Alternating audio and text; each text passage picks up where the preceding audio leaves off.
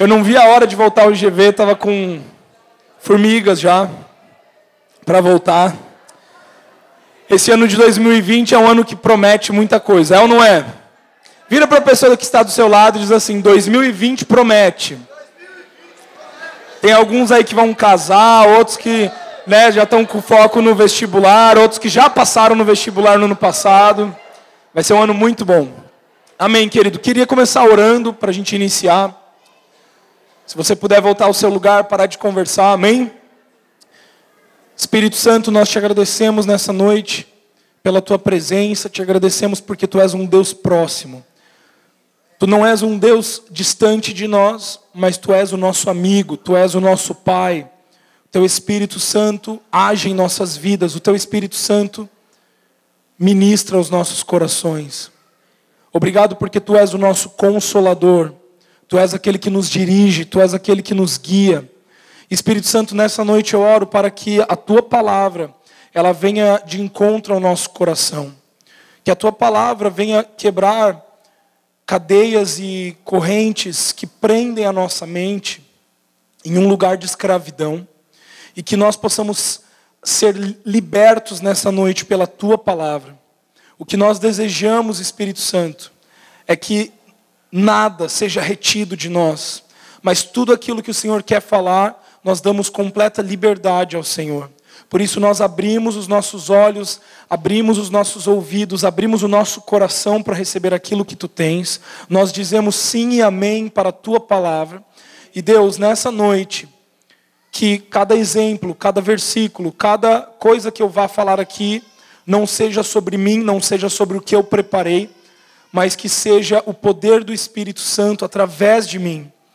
Deus, obrigado por essa oportunidade, uma oportunidade de transformação, uma oportunidade de mudança, uma oportunidade de vermos o novo de Deus para este momento.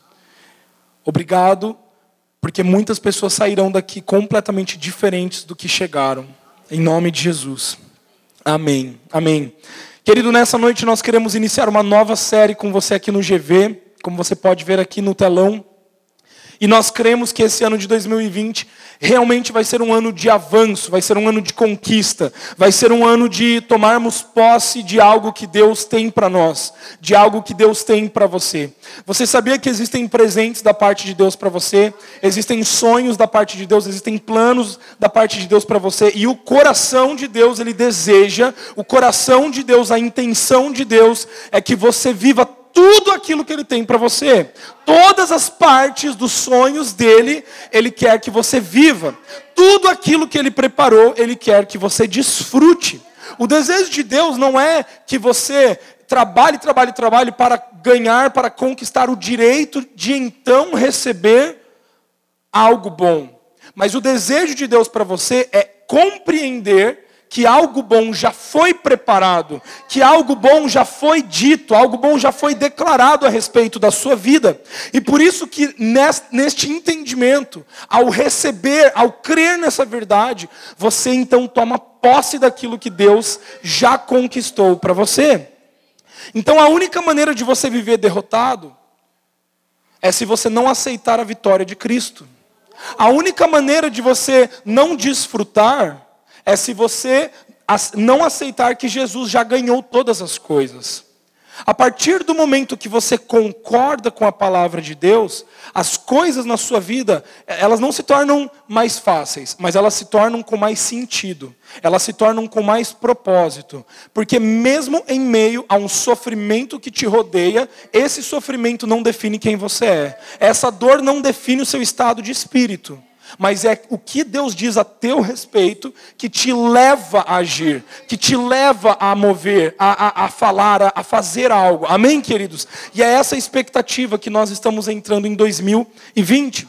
Então a questão é: Nós cremos que existe um avanço do reino de Deus para Florianópolis, amém? Nós cremos que existe um avanço do reino de Deus para a nossa cidade, para onde você está, seja Palhoça, Biguaçu, São José, aonde você está, existe um avanço do reino de Deus, existe algo que Deus está preparando para este ano, para este tempo, e que tem a ver com, com a minha vida e com a sua vida, tem a ver com pessoas que compreendem aquilo que Deus quer fazer, aquilo que Deus quer realizar no nosso meio. Agora, para que o reino de Deus avance, avance, nós precisamos entender que existem meios disso acontecer. Deus muito bem poderia vir aqui e simplesmente fazer algo sobrenatural sem que não tivesse nenhuma intervenção do homem. Ele poderia muito bem aqui mandar um raio do céu, mandar um anjo, mandar isso, mandar aquilo. Mas o coração de Deus anseia, os olhos de Deus estão procurando, eles passam, a Bíblia diz, né? Os olhos de Deus passam pela terra procurando, buscando aqueles que o temem, buscando homens e mulheres adoradores que o adorem em espírito e em verdade, buscando homens e mulheres que compreendam o coração do Pai, para que estes homens e estas mulheres então sejam catalisadores do reino de Deus. Então você precisa entender uma coisa: para que o reino de Deus a, a, tenha um avanço na terra, não é necessário que tenham muitas pessoas. Deus não precisa de número de pessoas. Deus precisa de um justo apenas. O que Deus requer para que o reino avance? Um justo apenas. Se nós temos uma pessoa que ela é justa e ela entende que ela é justificada, essa pessoa, ela pode trazer o avanço do reino de Deus para a terra.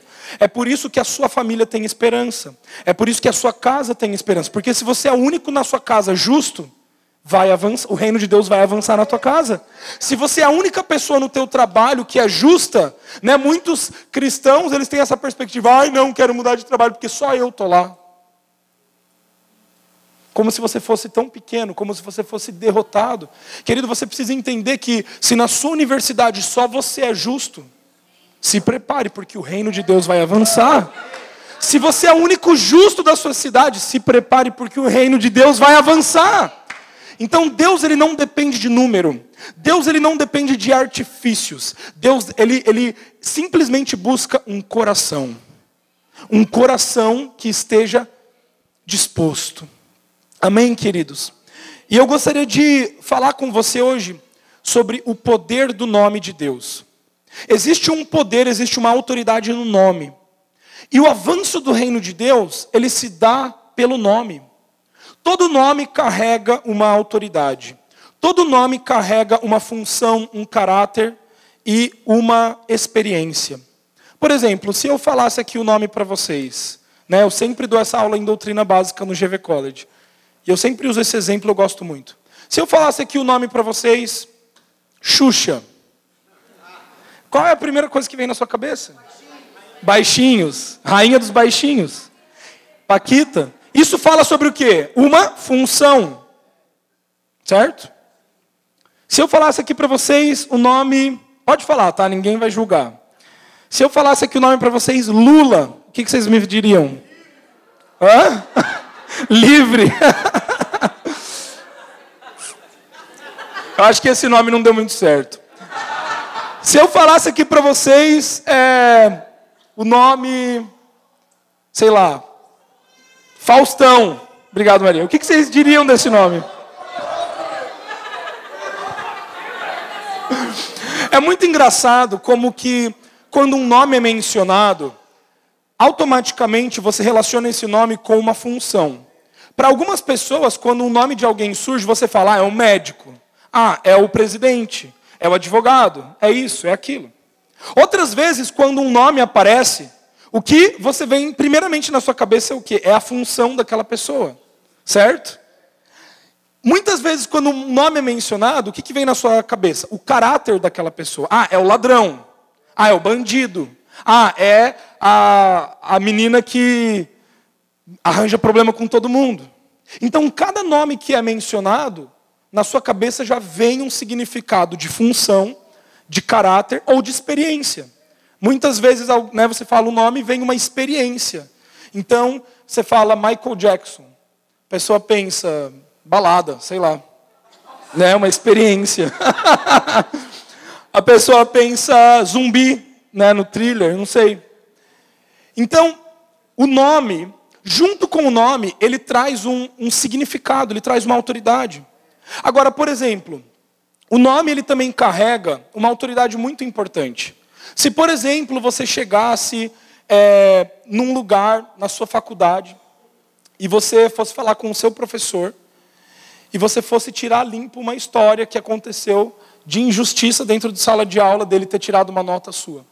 Uma coisa é você chegar para ele e falar assim, olha, né, meter a boca, falar tudo, falar tudo, ele vai falar assim, não quero nem saber, vaza. Outra coisa é você chegar com uma carta do reitor e dizendo assim para ele, olha, eu estou aqui em nome do reitor. Eu vou falar agora com você em nome do meu diretor dessa faculdade. Você está errado nisso que você fez. Então, o nome do diretor faz toda a diferença. Quem é que concorda comigo? Então, o nome, junto com o nome, vem uma autoridade. Junto com o nome, vem uma função, vem uma experiência, vem um caráter. E é muito importante nós entendermos isso. Ao longo do Antigo Testamento, nós vemos que Deus ele vai se revelando através de nomes. É muito engraçado como algumas pessoas elas tinham um encontro com, com Deus e então levantavam um altar ali e colocavam um nome: O Senhor é a minha bandeira. Em outros momentos, o Senhor é o Senhor dos exércitos. Em outro momento, o Senhor é a minha cura. O Senhor é, é o que mais? O meu descanso. O Senhor é a minha paz. E por toda a história né, da humanidade, nós vemos ali desde Gênesis, no Velho Testamento inteiro, até o Novo Testamento, nós vemos as pessoas tendo facetas de Deus sendo reveladas, ano após ano, mês após mês, e esses encontros com Deus, eles foram surgindo, nomes de Deus foram sendo revelados ao longo do caminho. Mas é engraçado que todos esses nomes de Deus que foram sendo revelados ao longo da história, não continham a autoridade suprema, o poder supremo de revelar quem realmente Deus era. E foi justamente por isso que muitas vezes Deus precisava se revelar de um jeito, de outro, de outro. E as pessoas não conseguiam conhecer plenamente quem Deus era, mas apenas conheciam facetas de Deus. Um exemplo para isso é 1 Samuel, capítulo 17, versículo 45. Muitos de vocês já conhecem esse versículo. Quando Davi vira para Golias, quando se lembram dessa passagem? E Davi diz assim para Golias: Você vem contra mim com espada, com lança, com escudo, mas eu vou contra você em nome do Senhor dos exércitos. Então Davi, ele se porta perante Golias em nome de Deus, em nome do Senhor. Mas olha que interessante, para que Davi vencesse Golias, ele acessou, ele usou, ele declarou o nome do Senhor dos Exércitos. Então, o nome que Davi estava declarando ali naquele momento era específico, uma revelação específica para o povo de Israel, uma revelação específica, num momento específico, a respeito de um Deus que era vitorioso nas batalhas. Quantos aqui estão entendendo? Mas, queridos, Deus não parou por aí. Deus, é, o, o, interesse de Deus, o coração de Deus, não era apenas revelar facetas dele, para que eu e você tivéssemos armas para cada situação da nossa vida. Assim como Davi que lutou com um gigante, muitos cristãos hoje ainda acham que existem situações diferentes na sua vida e que para cada situação você precisa então de uma arma para lutar contra algum inimigo. Você precisa de algo da parte de Deus, você tem que reter algo da parte de Deus para se posicionar de alguma maneira, de alguma forma. Mas, queridos, nós precisamos entender que existe um nome Existe um único nome, que é o nome mais poderoso do que todos os nomes. Um único nome que carrega toda a verdade da parte de Deus. Um nome que carrega toda a plenitude que Deus tem. E Deus escolheu compartilhar esse nome comigo e com você. Deus escolheu na sua imensidão, na sua graça, dar este nome para, para nós para que eu e você pudéssemos usufruir de uma abundância de vida. Portanto, hoje eu e você não temos mais a necessidade de nos armar para situações específicas. Porque eu e você já recebemos a plenitude de tudo aquilo que nós precisamos para cada momento da nossa vida. Tudo aquilo que você precisa para cada momento da sua vida, Deus já colocou dentro de você. Tudo aquilo que você precisa para vencer lutas, guerras, batalhas, doença, tristeza, o Senhor Jesus já colocou, já disponibilizou isso para você. Assim como dizia o profeta Zacarias, que profetizou a respeito deste nome, antes de esse nome ser revelado a toda a humanidade. Olha o que, que diz Zacarias, o capítulo 14, versículo 9: O Senhor será rei de toda a terra. Naquele dia haverá um só Senhor, e o seu nome será o único nome. O único nome. Zacarias ele profetizou sobre um dia em que o nome do Senhor seria apenas um único nome. Seria um nome que carregaria toda a plenitude, que carregaria todo o poder, que carregaria toda a glória, que carregaria tudo da parte de Deus. E esse nome é o Senhor Jesus Cristo. Nós precisamos entender que o nome do Senhor Jesus Cristo carrega tudo, tudo de Deus, todo o caráter, toda a função e toda a experiência. O nome de Deus, o nome do Senhor Jesus Cristo é o Ultimate. Quantos aqui já assistiram aquela série no Netflix? Ultimate Beastmaster, do Brasil. Eu gosto dessa série, é muito legal. É um campeonato de crossfit, para quem não sabe, é muito massa. quem não assistiu, assiste. Meu, vale a pena. Ultimate Beastmaster. Então, o nome de Jesus, ele é o ultimate. O que é o ultimate? É o melhor dos melhores. Ele é o último, ele é o. Não tem outro maior do que aquele. Nunca vai existir um maior do que aquele. O nome do Senhor Jesus Cristo, ele engloba tudo isso. Agora, por que eu estou dizendo isso para você? Olha lá, vamos para Filipenses, capítulo 2, o versículo 8 ao versículo 11. Olha o que, que diz Filipenses, capítulo 2, do versículo 8 ao 11. E sendo encontrado em forma humana, humilhou-se a si mesmo e foi obediente até a morte a morte de cruz. Por isso Deus o exaltou à mais alta posição e lhe deu o nome que está acima de todo nome, para que ao nome de Jesus se dobre todo joelho, nos céus, na terra e debaixo da terra e toda língua confesse que Jesus Cristo é o Senhor, para a glória de Deus Pai. Queridos, Deus Pai colocou um nome sobre Jesus que está sobre todo nome. É o nome mais alto, é o nome mais maravilhoso, é o nome mais grande, é o nome mais power, é o nome que engloba todas as coisas. O nome do Senhor Jesus Cristo. Este nome contém poder, este nome contém glória, este nome contém autoridade. E eu e você precisamos entender isso, queridos, com muita, muita sabedoria. Quantos aqui querem entender com sabedoria? O que significa você entender com sabedoria?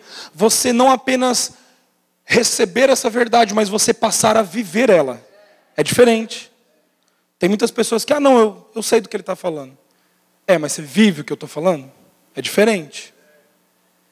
Não adianta só você receber a palavra. Você, ah, não, conheço, já ouvi isso daí em outra pregação. Mas vive. A vivência, ela traz autoridade. Quantos aqui foram chamados para ser pregadores do Evangelho? Quantos aqui querem ser pregadores do Evangelho? Errado. Deus não te chamou para ser pregador do Evangelho. Deus não te chamou para ser pregador do Evangelho. Deus te chamou para ser testemunha. Deus chamou para todos para que preguem o Evangelho. É diferente. Preguem o Evangelho, mas nós devemos pregar o Evangelho como testemunhas. Qual que é a diferença do pregador e a diferença te, da testemunha?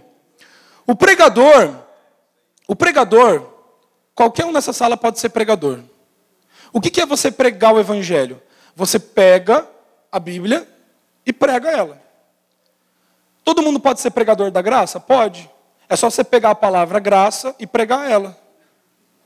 Todo mundo pode pregar Jesus? Pode. É só você pegar a palavra Jesus e pregar. Agora, todos são testemunhas do Evangelho? Não. Todos é, podem testemunhar de Jesus? Não. Todos são testemunhas da graça? Não. Qual que é a diferença? Pensa comigo numa, num crime. Eu estou aqui numa cena de crime. O Joãozinho acabou de ser morto.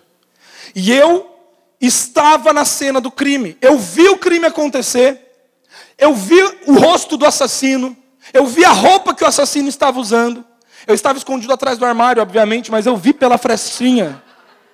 E logo que o assassino saiu, eu fui lá, toquei no corpo do João, falei com o João, confirmei quem era o assassino, toquei no sangue do João, senti o cheiro do crime. Eu testemunhei o crime. Eu testemunhei o crime. Agora chegou no dia do julgamento. O juiz chama lá os, dois advogados dos dois lados, chama o réu, que é acusado pelo assassinato, e chama o advogado de defesa, o advogado de acusação. Daí, de repente, chega lá o vizinho. Ah, não, eu quero falar no crime também. Estou aqui para falar. Daí o juiz pergunta, tá, mas você viu o crime? Não, não vi, mas eu conheço o vizinho. Você ouviu alguma coisa enquanto estava acontecendo? Não, eu não ouvi, eu não estava em casa na hora. Mas eu tenho muita coisa para falar desse vizinho. Eu vi aí umas coisas, eu tenho que falar. Você estava na hora do crime? Não. Então você não pode testemunhar. Você não está apto a ser uma testemunha. Por quê? Porque você não experienciou o crime. Você não estava presente, você não tocou, você não cheirou, você não viu, você não ouviu. Muitas pessoas querem pregar a graça, para pregar. Muitas pessoas querem pregar Jesus, para pregar. Só que ser um pregador do Evangelho é diferente de ser uma testemunha. E é por isso que tem tido tanto engano no nosso meio, muito engano.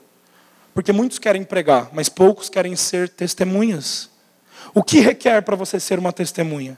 Requer você ser participante do sofrimento de Cristo, para que você seja participante da glória dele. O que significa ser participante do sofrimento de Cristo? Significa você receber o sofrimento de Cristo.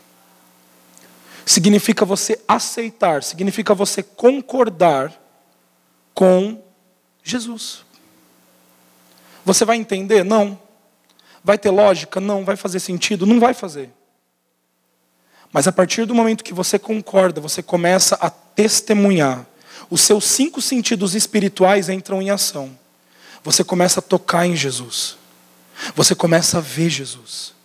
Você começa a ouvir a voz de Jesus. Você começa a sentir o cheiro dele. E daí, sabe qual que é a diferença?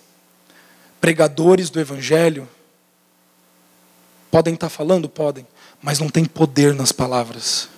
Agora, a testemunha tem poder, porque esteve ali, esteve presente, tocou, vivenciou, cheirou, viu. Querido, entenda uma coisa. Deus está nos chamando para sermos testemunhas. Deus está te chamando para testemunhar de Cristo, para ter realidade de Jesus na sua vida. A testemunha, ela carrega autoridade, ela carrega o nome de Cristo. Então, aqui em Filipenses está dizendo que Deus deu o nome para Jesus acima de todo nome. É o nome mais poderoso. É o nome que carrega mais autoridade. É o nome que carrega mais glória. Esse é o nome de Deus. E como que o reino de Deus avança sobre a terra? Através do nome de Jesus. O nome de Jesus ele desencadeia uma série de fatos, uma série de, de situações, uma série de, de acontecimentos que começam a trazer evidências de que o reino chegou. Está entendendo? A menção do nome de Jesus, a vivência do nome de Jesus, ela traz uma realidade para a atmosfera, ela traz uma realidade para as pessoas que começa a se tornar inegável. A partir do momento que você começar a viver em nome do Senhor Jesus Cristo, vai ser inegável o cheiro de Jesus na sua vida. Vai ser inegável, as pessoas elas vão olhar para você e elas não vão conseguir enxergar outra coisa que não Jesus. Elas vão ouvir sobre você e elas não vão conseguir enxergar qualquer outra coisa que não seja Jesus. A sua perspectiva muda. E sabe o que é o engraçado? Existem pessoas que elas vão sentir um cheiro diferente em você. Só que porque elas escolheram não receber o nome do Senhor Jesus Cristo, elas vão se opor ao seu cheiro. Então, quem você é começa a incomodar as pessoas. Você precisa entender isso. Se hoje você não incomoda ninguém, é porque tem alguma coisa errada. É sério. Se hoje a sua vida não incomoda ninguém, se hoje não existe perseguição contra você, é porque você precisa rever as coisas. Porque nem todo mundo vive Jesus, nem todo mundo é uma testemunha de Jesus. Quantos estão entendendo o que eu estou querendo dizer? Então, a partir do momento que você começa a vivenciar Cristo na sua vida, e novamente eu quero dizer aqui, eu não estou falando sobre religião, eu não estou falando sobre igreja. Se você for no seu trabalho e ficar falando, ah, eu sou da igreja, eu sou da igreja, eu sou da igreja, vai incomodar mesmo. Mas não, não de um jeito que é para incomodar. Você vai incomodar até a eu, a, a mim. Pode sair. Não quero ouvir.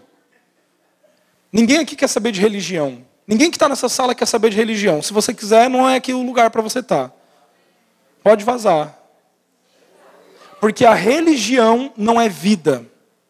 A religião não é Jesus Cristo, você precisa entender isso. Então, quem testemunha de uma religião não pode testemunhar de Cristo Jesus. Testemunhas de Cristo, começa por aí, não precisam defender Cristo. Quem verdadeiramente é testemunha do Evangelho não tem que defender o Evangelho. Porque se é verdade mesmo, a verdade se defende por si só. Para que, que você. Se a verdade ela é tão verdade, ela não tem necessidade de defensores. Mas se você entende que a verdade precisa de um defensor, é porque para você ela não é tão verdade assim. É verdade. Eu aprendi isso. Sabe por que a testemunha pode ficar quieta? Porque ela esteve no crime. Ela não precisa provar quem é o assassino.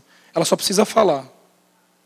Ela só chega lá no tribunal, na hora dela, ela fica quieta. Ela não precisa brigar com ninguém. Se o advogado da defesa está falando, não é, não é, não é, eu tenho aqui um álibi que ele não estava lá. Chega lá testemunho, ó. Só vou falar aqui do que eu vi. Só vou falar do que eu toquei. Quantos se lembram do leproso que foi curado? Os fariseus, os religiosos, tentaram de todas as formas tirar o nome de Cristo que aquele leproso carregava. Mas quando você tocou, quando você viu, quando você esteve próximo de Cristo, ninguém rouba isso. Isso incomoda. Deixa eu te falar uma coisa: o seu silêncio incomoda mais do que as suas palavras. A sua falta de defesa incomoda mais do que os seus contra-ataques. Não contra-ataque. Alguém está falando sobre você? Deixa falar. Isso é prova do que o que você está vivendo é verdade. Agora, se você contra-ataca, significa que você não tem tanta certeza que o que você vive é verdade. O quem persegue quem? Quem persegue quem? O superior persegue o inferior ou o inferior persegue o superior? O inferior persegue o superior. Cão que late, mas não morde. O pitbull não precisa perseguir um pincher. Quem late é o pincher, não o pitbull. Entenda isso: quanto mais você vive Cristo, menos você precisa se defender. Só viva. Só que você precisa viver. Você precisa colocar em prática aquilo que Jesus é para você na tua crença. Com o coração eu creio, mas com a boca eu confesso. O meu espírito, para o meu espírito eu creio. Para a minha alma eu recebo. Porque na minha alma nem sempre eu vou entender. Então, muitos aqui nessa sala, no teu espírito, tudo isso que eu estou falando, você está assim, ó, o espírito está te falando. O fogo de Deus está no teu coração agora. Eu tenho certeza absoluta disso. Não preciso me provar. Você sabe que o que eu estou falando é a verdade. Seu, seu coração está assim. Só que daí vai para a tua mente e você pensa, não, não é bem assim. Tem isso, tem aquilo. Não é assim que funciona. Você está querendo racionalizar aquilo que o teu espírito está te dizendo que é verdade. Então, com o coração eu creio, com a boca eu confesso.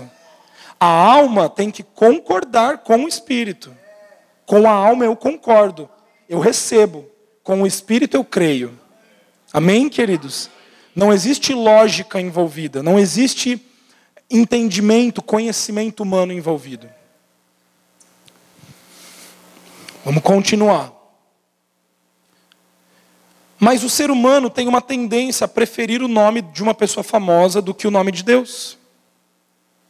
Eu e você preferimos o nome de alguém do que o nome do Senhor Jesus Cristo.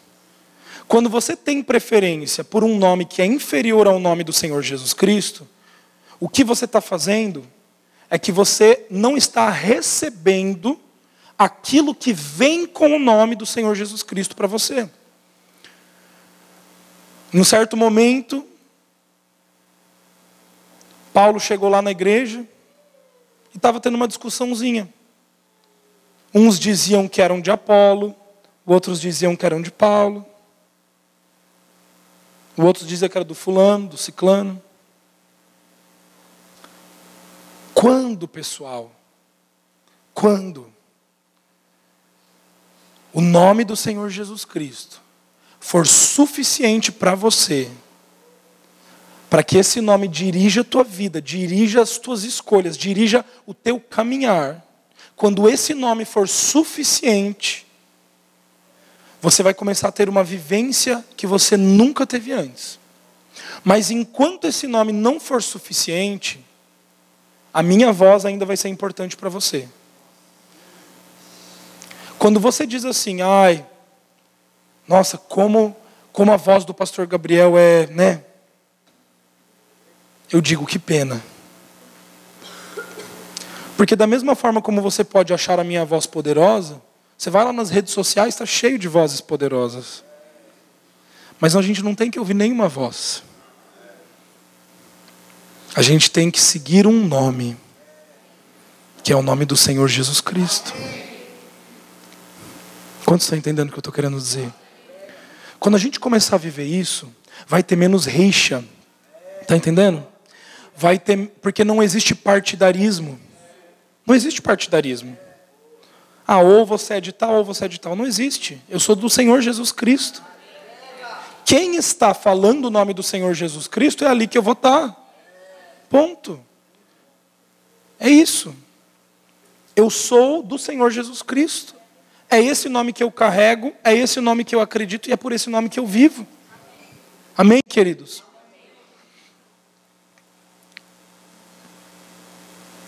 João capítulo 5, versículo 43 a 47.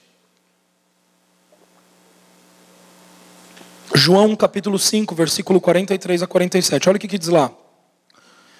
Eu vim em nome do meu Pai, e vocês não me aceitaram.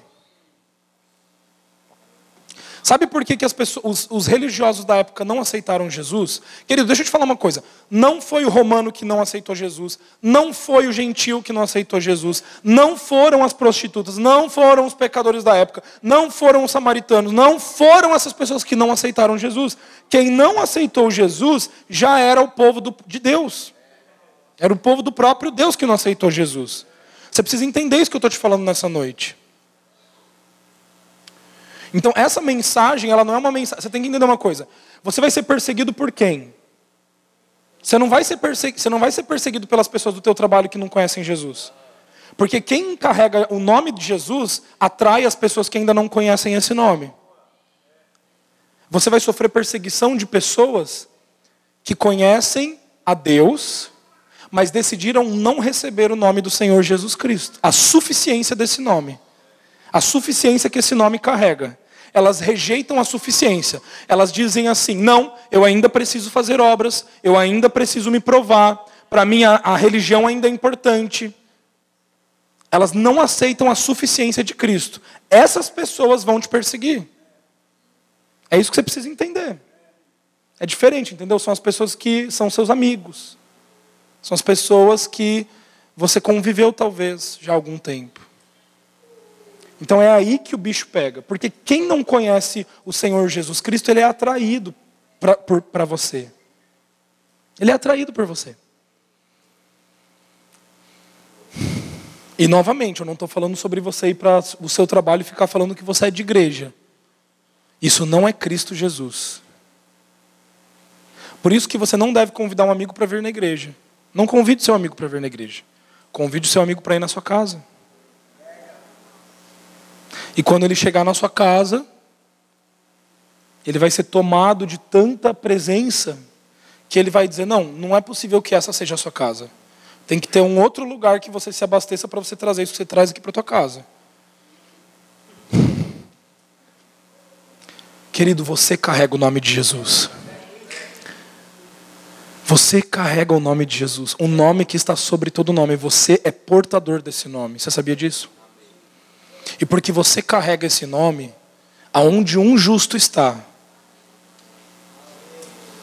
aonde um precisa de um justo, precisa de um justo apenas. Muitas pessoas dizem: "Ai, pastor, eu queria muito ter cinco cristãos no meu trabalho." É tanta perdição naquele lugar, eu só queria ter cinco. Para poder fazer um grupo, uma célula na hora do almoço, para a gente não desviar.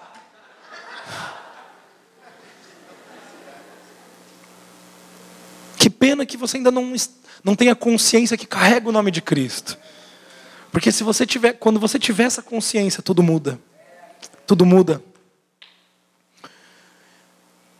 Eu vim em nome do meu Pai, e vocês não me aceitaram.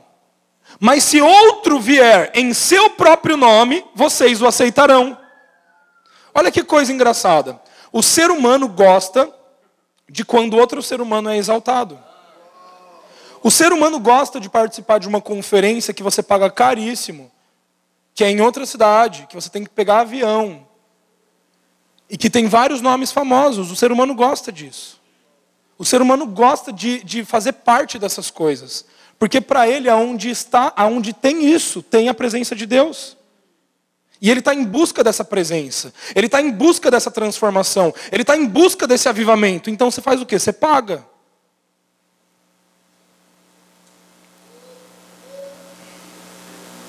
E por que eu estou falando isso com muita propriedade? Porque eu já fui essa pessoa. E está errado. Até que você tenha consciência de que você carrega o nome de Cristo, não, porque você está sendo ignorante. Mas a partir do momento que você descobriu essa verdade, não, não, não pague mais por causa dos nomes. Está entendendo? É aí que está a diferença. A gente faz conferência aqui, está errado? Não está errado. Não estou falando contra. Mas o que eu estou querendo dizer, querido, é que nós precisamos entender que não é, não é o nome de uma pessoa que traz poder. Muitos falam, ah, eu não vejo a hora de ir no encontro do Benerim para ele orar por mim para eu ser curado. Eu não vejo a hora de eu ir num negócio lá com uma pessoa muito famosa que vai orar. Meu Deus, quando aquela pastora orar por mim, daí minha vida mudou. Quando eu receber a bênção, não, tem que ser você, pastor.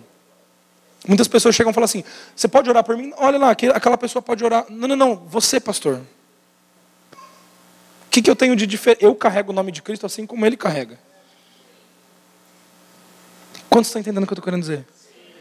Então, querido, nós carregamos o nome do Senhor Jesus Cristo. Eu e você carregamos esse nome. Eu e você carregamos essa autoridade.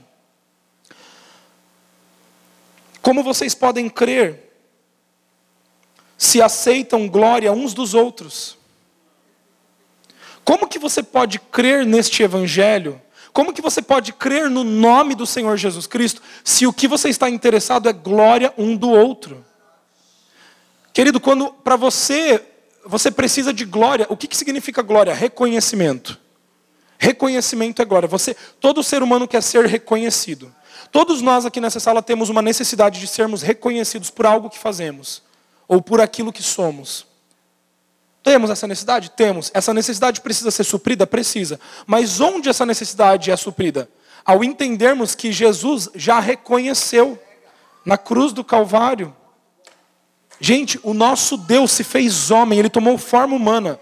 O que é isso se não reconhecer o seu valor? Deus já reconheceu tudo que precisava ser reconhecido. Você não precisa que ninguém reconheça o teu ministério. Você não precisa que ninguém te chame aqui no palco, porque Deus já fez isso por você. Agora, quando você busca glória um dos outros, para você se torna importante. Sabe por que, que muitas pessoas estão insatisfeitas, de uma forma geral no Brasil, com o discipulado? Porque estão buscando glória um dos outros. Sabe, ah, não, não funciona não discipular, não gosto. Uma droga discipulado. Óbvio, você está buscando glória um dos outros.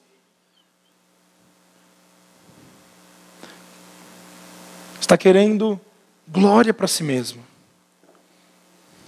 Porque um nome é mais importante do que o nome do Senhor Jesus Cristo. Agora, quando você entende o nome do Senhor Jesus Cristo, quando você recebe esse nome, tudo muda. A figura muda. Desculpa, gente, eu preciso acelerar porque tem muita coisa para acontecer ainda.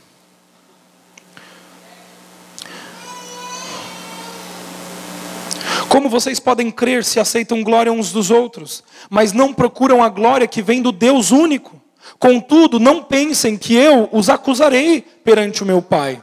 Quem os acusa é Moisés, em quem vocês estão com as suas esperanças.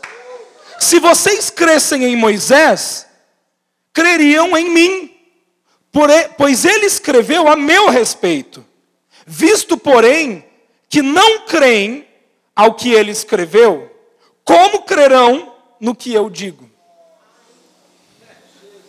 Olha que engraçado.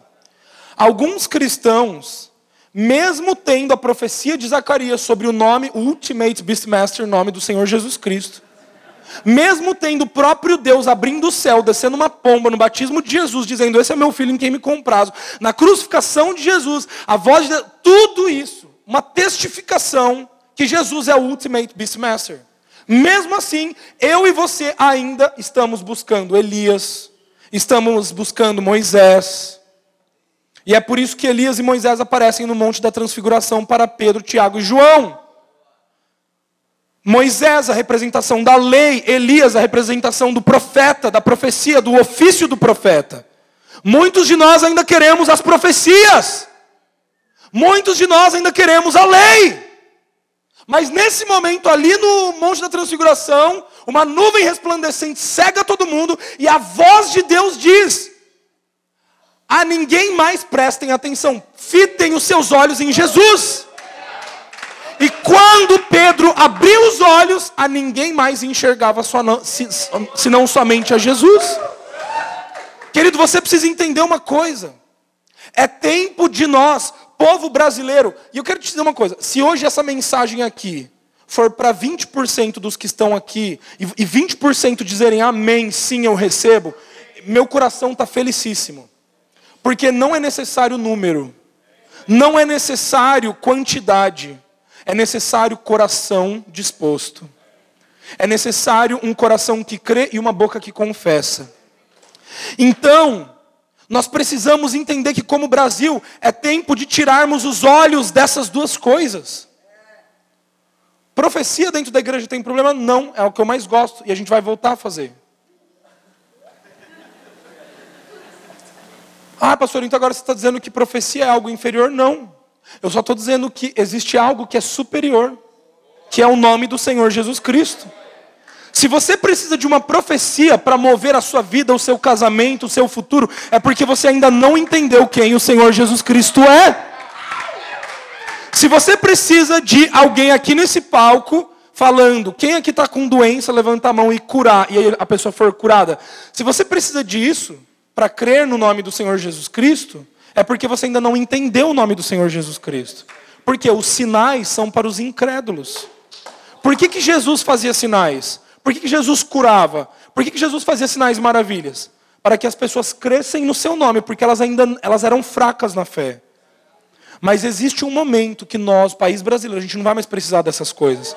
Porque nós já sabemos que somos curados. Nós já sabemos que temos toda a provisão. Nós já sabemos quem somos. Então você não precisa mais de coisas inferiores, de coisas pequenas. Agora, quanto mais você ficar correndo atrás dessas coisas, mais a tua atenção vai estar presa nisso, mais você vai divergir o foco para nomes, para pessoas. Você vai preferir a honra dos homens. Quem diz amém? amém? Deus nos deu o seu nome para que obtivéssemos uma coisa. Queridos, Deus deu o seu nome para que eu e você obtivéssemos uma palavra. Deus entregou o seu nome para que eu e você tivéssemos acesso a uma coisa que destranca tudo para nós: justiça. O nome de Deus nos deu justiça. O nome do Senhor Jesus Cristo é justiça. Você é justo. Você é justificado pelo sangue do Cordeiro. O nome do Senhor Jesus traz justiça, a justiça de Deus. Gálatas 3, 27. Pois os que em Cristo, olha que versículo interessante. Fala ali nesse versículo, pois os que em Jesus? Não. Pois os que no Senhor? Não. Por que, que ele fala especificamente Cristo? Você precisa entender uma coisa que nós aprendemos há algum tempo atrás. Pouco tempo atrás nós aprendemos essa verdade, está mudando tudo na Bíblia para nós. Quando a Bíblia se refere a Jesus, só escrito Jesus, quer dizer algo. Quando a Bíblia se refere a Cristo, quer dizer outro algo. Quando a Bíblia se refere a Senhor, quer dizer outro algo. Então cada coisa traz, expressa algo. Quando na Bíblia está escrito Senhor Jesus Cristo, está dizendo outra coisa. Então você precisa entender esse versículo de Gálatas 3, 27. Pois os que em Cristo foram batizados, de Cristo se revestiram. Eu e você estamos revestidos de Jesus? Não. Eu e você estamos revestidos do Senhor? Não. Eu e você estamos revestidos de Cristo. E o que significa a palavra Cristo? Um ungido. Você precisa entender que eu e você fomos ungidos por Deus. Eu e você já fomos ungidos em Cristo. No batismo, quando nós fomos, fomos batizados, nós em Cristo fomos revestidos de Cristo. E porque eu e você fomos revestidos de Cristo, agora eu e você carregamos esse nome. Então agora o seu nome não é mais Gabriel, o seu nome é Gabriel Cristo. Não é de Cristo, é Gabriel Cristo. O seu nome é Tiago Cristo, Rafaela Cristo, Lucas Cristo. Porque você foi ungido por Deus.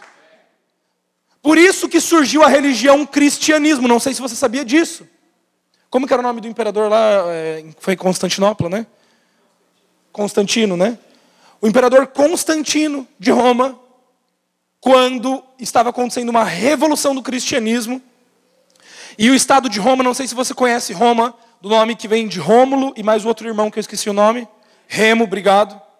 Era uma nação pagã, não era uma nação cristã. Hoje muitos olham para o Vaticano, olham o Papa e falam: Meu Deus, nossa, que Roma linda. Roma só se tornou o que ela é hoje por causa de pessoas como eu e você. Sabia disso?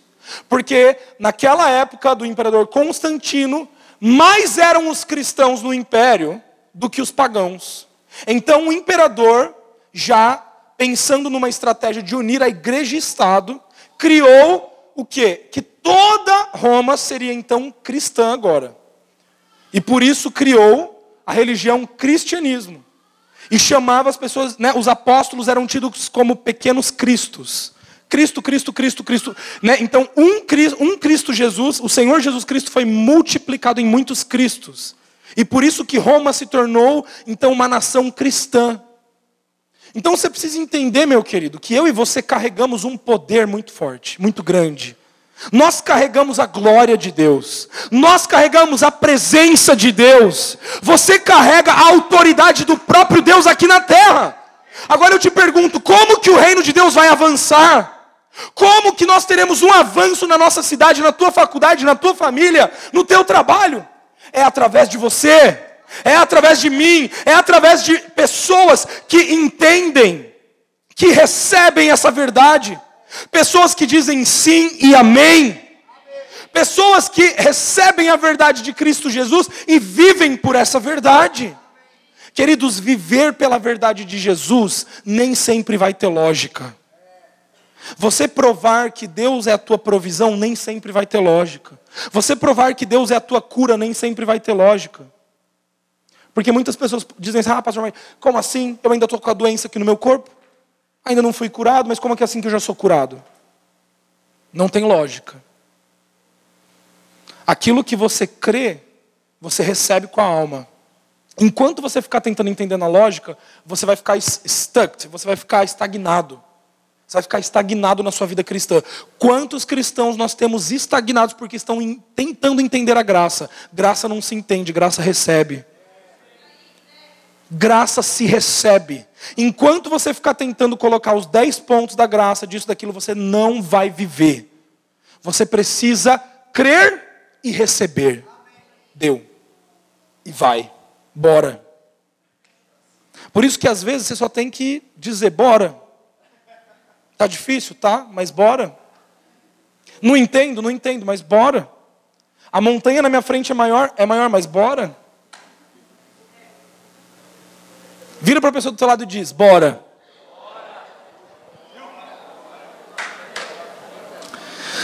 Não somos derrotados, porque estamos revestidos de Cristo, amém? Querido, você foi revestido de Cristo, você não está derrotado. Você dizer que você está derrotado é você dizer que Cristo está derrotado. Sabe como que você para de viver na autoridade do nome do, Senhor Jesus Cristo? Toda vez que você diz, ah, pastor, a minha dor de cabeça. A dor de cabeça não é sua. O Lucas acabou de cantar. Essa doença não é minha. Essa tristeza não é minha. Essa derrota não é minha, querido. Meu Deus do céu, gente, gente, o Lucas vai se tornar o melhor compositor desse país.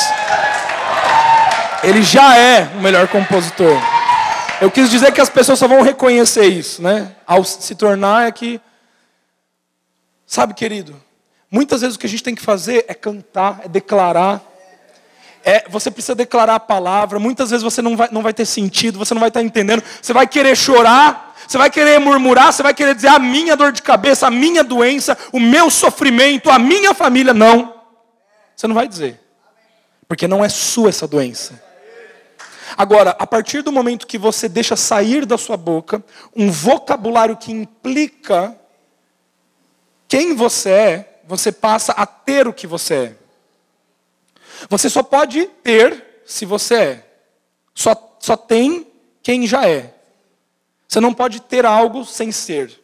Se você obter algo sem ser, vai ficar o vazio. Você vai ter vazio ali dentro. Porque não pode se ter sem ser. Não se pode ter cura sem ser curado. Vou dar um exemplo. Muitas pessoas vencem o câncer, mas morrem de depressão depois. Muitas pessoas são curadas disso e daquilo e depois continuam infelizes na sua vida. Ou seja, de fato, será que ela foi curada? E é isso que você precisa entender. A materialização das coisas não se compara ao ser. Você precisa entender que você é. Você carrega o nome do Senhor Jesus Cristo. Você não precisa ter. Amém? O carro que você dirige não define quem você é. A casa que você mora, o bairro que você mora não define quem você é. As roupas que você usa não definem quem você é. Mas enquanto a sua perspectiva estiver nisso, a sua identidade é afetada. Mas no momento que você entende quem você é, o, o seu ser define a materialização das coisas. Então você sempre vai ter o melhor carro, a melhor casa, as melhores roupas, os melhores amigos. Porque é tudo sobre a perspectiva que você está enxergando. Tudo é sobre o nome que você carrega. Ah, gente. Vai ter que ficar para a semana que vem. Não, eu estou na metade, não dá. Não dá, não dá, não dá. Nem adianta sonhar que estou na metade. Eu quero só, é, eu quero só, não, nem vou, não sei, deixa eu pensar aqui só um pouquinho. Tá, eu vou exibir o que eu trouxe aqui para vocês, porque na semana que vem, lembrando que o culto vai lá na minha casa. Gente, quem participou agora em janeiro, a gente fez uma reunião com os jovens profissionais lá. Na sexta noite e no sábado à noite a gente fez com os universitários. Gente, bombou. E o que a gente vai fazer nesse sábado agora? É sábado ou é sexta? É sábado, né? O culto lá na minha casa é no sábado. Se você não tem o endereço, pega no Instagram depois, manda mensagem. Mas vai ser uma house party, vai ser muito legal. A gente vai, né, pregar lá também, mas depois a gente pode ficar lá ouvindo música, dançando, jogando. Podemos ficar mais durante a noite, vai ser muito legal. Mas o que eu quero dizer para você é uma coisa. Não deixe roubarem o seu nome. Tudo que o diabo quer é roubar o seu nome. Porque se ele roubar o seu nome, você, você perde o seu valor. Sabia disso? Sem nome, você perde sua autoridade. Pensa numa pessoa bilionária hoje. De repente, ela muda o sobrenome dela. Perde a autoridade. Por exemplo, a Kim Kardashian é casada com Kanye West. Como que você chama ela? Kim Kardashian. E ela tirou esse nome? Não, óbvio que não. Óbvio que não. Porque esse nome traz o caráter de quem ela é. Todas as vezes que você permite alguém roubar o seu nome, você está entregando de bandeja o seu tesouro. Todas as vezes que você deixa alguém mexer no que Jesus representa para você, você está entregando o teu tesouro. Por isso que a Bíblia nos diz: acima de todas as coisas que deve guardar, guarde o seu, porque dele procedem as fontes da vida. E muitas pessoas têm entregado o seu coração. Agora, o coração é o quê? Com o que você crê. Não é com a alma. Não é com a racionalização. Então, eu estou sendo bem sincero com você aqui. Sobre tudo que nós já pregamos aqui na graça. No teu espírito testificou? O teu espírito acendeu fogo. Então para de tentar racionalizar com a alma, diga amém, receba. Enquanto você tentar ficar negociando, você se torna uma pessoa vulnerável. Você está com o nome aqui, ó. E a qualquer momento um vento teológico pode soprar e roubar a riqueza do que você tem. Mas o que você tem de mais precioso é o nome que você carrega. O nome do Senhor Jesus Cristo. Não permita que ninguém roube isso de você. Se as redes sociais têm roubado isso de você, pelo tanto de opinião que você tem ouvido ali, de quem está certo, quem está errado, desliga aquela porcaria. Para de seguir quem está tentando roubar o nome de Jesus.